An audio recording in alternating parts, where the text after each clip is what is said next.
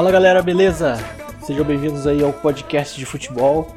Isso aqui um episódio piloto do podcast. Ainda não tem nem nome, vamos aqui só como podcast de futebol aqui do Sullivan. Só pra gente fazer esse primeiro teste, né? Ver como que vai ficar a gravação, vou tentar fazer uma edição legal nele. Botar aí umas, umas faixas aí de áudio, um fundo, uns efeitos, vamos ver como é que vai ficar. Isso aqui é mais pra teste mesmo e vamos falar aqui do, da 13 terceira rodada do Campeonato Brasileiro que foi jogada ontem, né? Gravando aqui hoje dia 13 né, de julho. E os jogos de ontem, dia 12 da 13 terceira rodada. Hoje teremos mais quatro jogos para completar a rodada. E vamos passar aqui rapidinho pelos resultados do, dos jogos né, de ontem. Bom, Atlético Mineiro e Santos. O Santos conseguiu vencer o Atlético Mineiro lá no Independência por 1 a 0. Vanderlei, para variar, mais uma atuação muito boa do goleiro Vanderlei dos Santos. Pegou um pênalti batido pelo Fred e o Santos aí conseguiu se reerguer no campeonato. Não tinha começado tão bem, estava meio oscilando e hoje aí já está na segunda posição depois dessa vitória para cima do Atlético.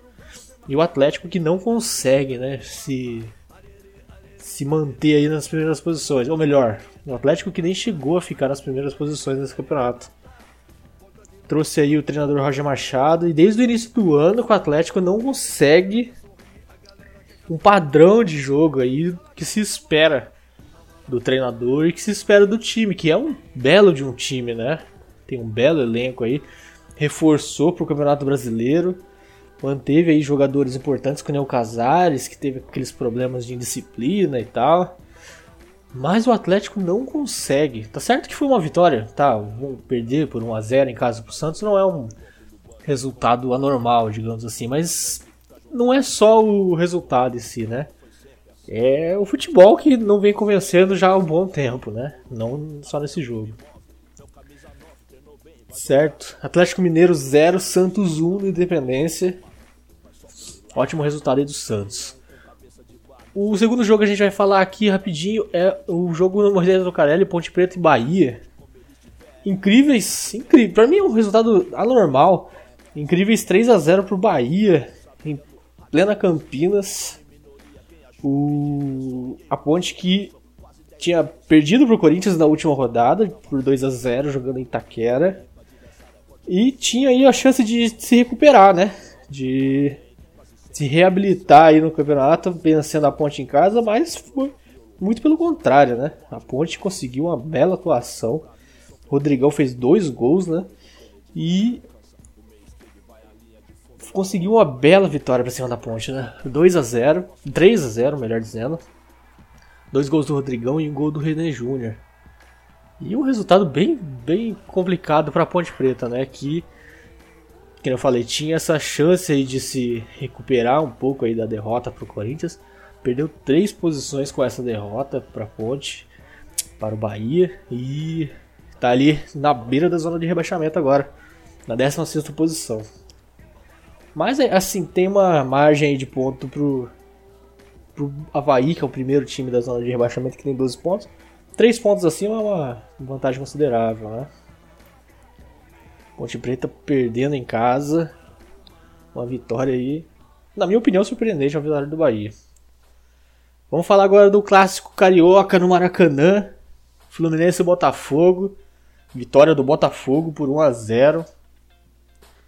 O clássico carioca aí que o chamado clássico vovô, o clássico mais antigo do Rio de Janeiro. E o Roger garantiu a vitória do Botafogo aí por 1 a 0, né?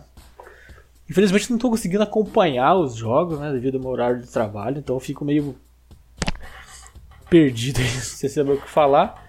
Mas como é um episódio teste, é só para testar aí a questão da, da edição mesmo do podcast. Gol do Roger, pelo que eu tô vendo aqui, foram, tiveram muitas bolas na trave no jogo. E vitória aí do Botafogo no clássico. Botafogo aí que Deixa eu verificar aqui. É o oitavo colocado com essa vitória. E o Fluminense ficou em décimo. Era um confronto ali direto, né? Botafogo com 19 pontos, oitavo colocado. e o Fluminense com 17 na décima posição. Aí vamos falar agora do talvez aí o principal jogo da rodada ao lado de Grêmio e Flamengo, que era Palmeiras e Corinthians na, no Allianz Parque, na casa do Palmeiras. Eu cheguei a ver aí nas redes sociais aí, no, na própria imprensa mesmo, falando que o Brasil era o Palmeiras no jogo de hoje para ver se conseguia parar o Corinthians, né? Porque o Corinthians está abrindo uma vantagem muito grande e a chance do campeonato voltar a ter alguma emoção era se o Palmeiras vencesse. Na minha opinião, o campeonato continua aberto, mesmo com essa vitória do Corinthians por 2 a 0 em cima do Palmeiras. Eu acho que o campeonato ainda está aberto, tá? Não são 12 pontos de vantagem agora, sem o jogo de hoje, né, de Flamengo e Grêmio. Por enquanto são 12 pontos de vantagem, né? Pode cair para 11 pontos aí ou até menos. E o Corinthians manteve o padrão de jogo dele, né? Fez o que sempre faz, jogando organizado, bem organizado, fechadinho, contra-ataque, jogando fora de casa. Tem que ser assim, na minha visão, né? E conseguiu aí um, uma vitória sensacional, 2 a 0 em cima do Palmeiras, que não perdia 28 jogos, se não me engano, jogando em casa. Uma atuação sensacional do Guilherme Arana, sofreu o pênalti convertido pelo Jadson no primeiro gol, fez o segundo gol, um passe, dois passes do Romero, né? O Romero aí, que era tido como um jogador aí fraco tecnicamente, tem se mostrado aí uma peça importante aí na parte técnica no, no ataque do Corinthians. Deu uma boa enfiada de bola na lateral pro Arana no primeiro lance do primeiro gol, que ele sofreu o pênalti. E depois um passe muito bonito pro próprio Arana no segundo gol. Dupla Arana Romero acabou com o jogo aí. E o Corinthians, como eu disse, abre uma grande vantagem para o segundo colocado, que hoje é o Santos dividindo a segunda colocação ali com o Flamengo. O Santos acho que ganha tá à frente do Flamengo no saldo de gols ou no número de vitórias, não sei. Mas o, o Corinthians abre 12 pontos nesse momento e Vamos esperar o jogo de hoje aí entre Flamengo e Grêmio, outro grande jogo dessa rodada, para ver como que vai terminar essa 13 terceira rodada e a classificação da 13 terceira rodada, né? Beleza. Outro jogo da rodada, Atlético Paranaense e Cruzeiro jogaram na Arena da Baixada e uma vitória do Cruzeiro que eu já não digo que essa vitória aqui é surpreendente, porque o Atlético Paranaense também não está conseguindo. Tá a mesma coisa ali do, do Atlético Mineiro, guardado as proporções, porque o Atlético Paranaense não tem um elenco tão bom quanto o do Atlético Mineiro.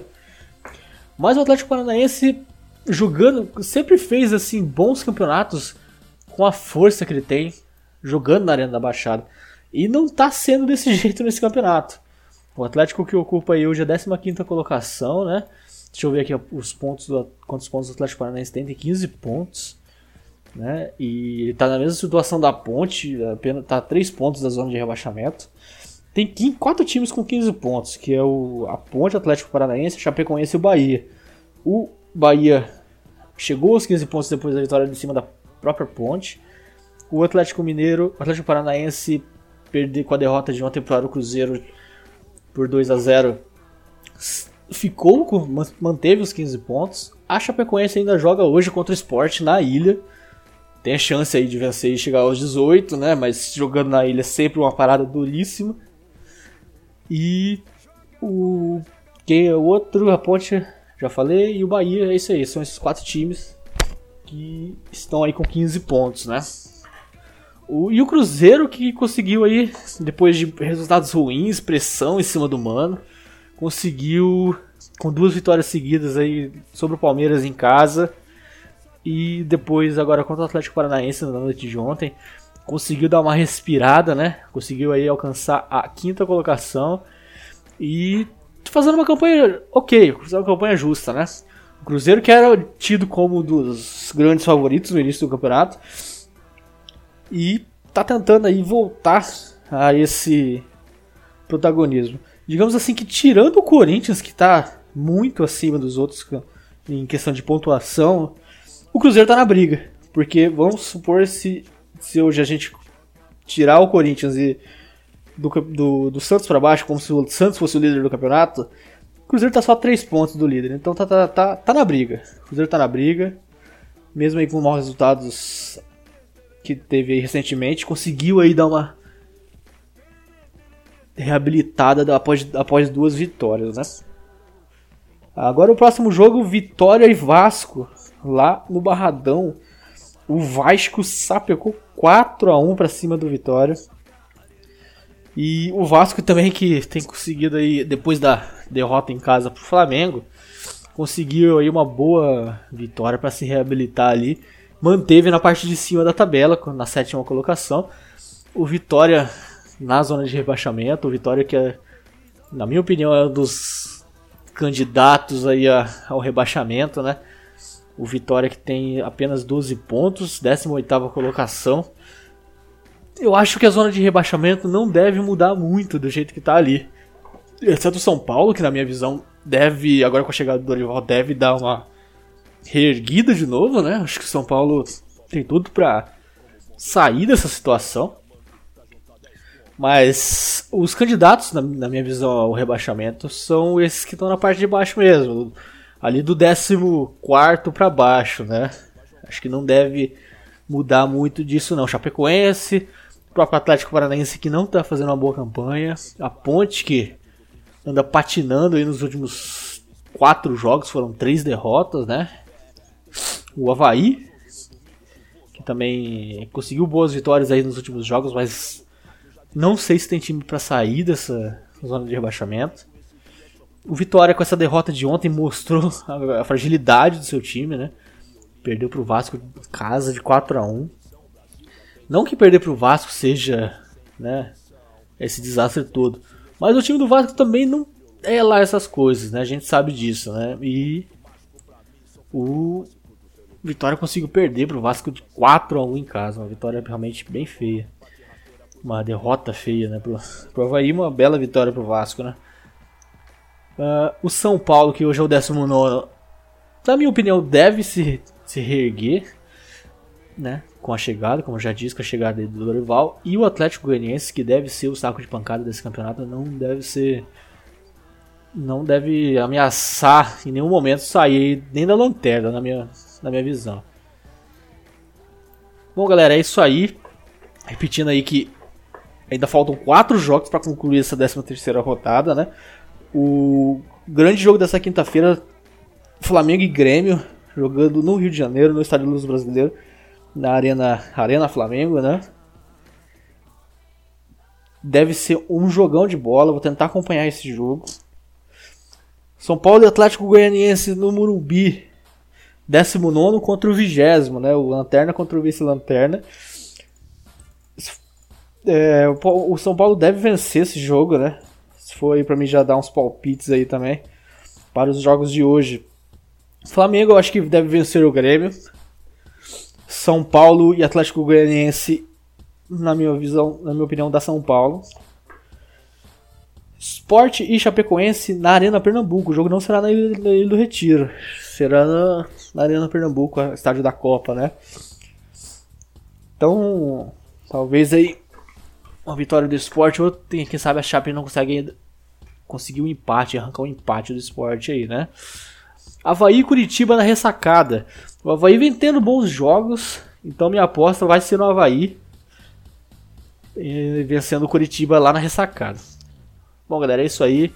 Vou ficando por aqui para esse desse episódio teste. Gravei alguns minutos aí, falei rapidinho aí sobre a rodada. E é isso aí. Um abraço, tchau, tchau.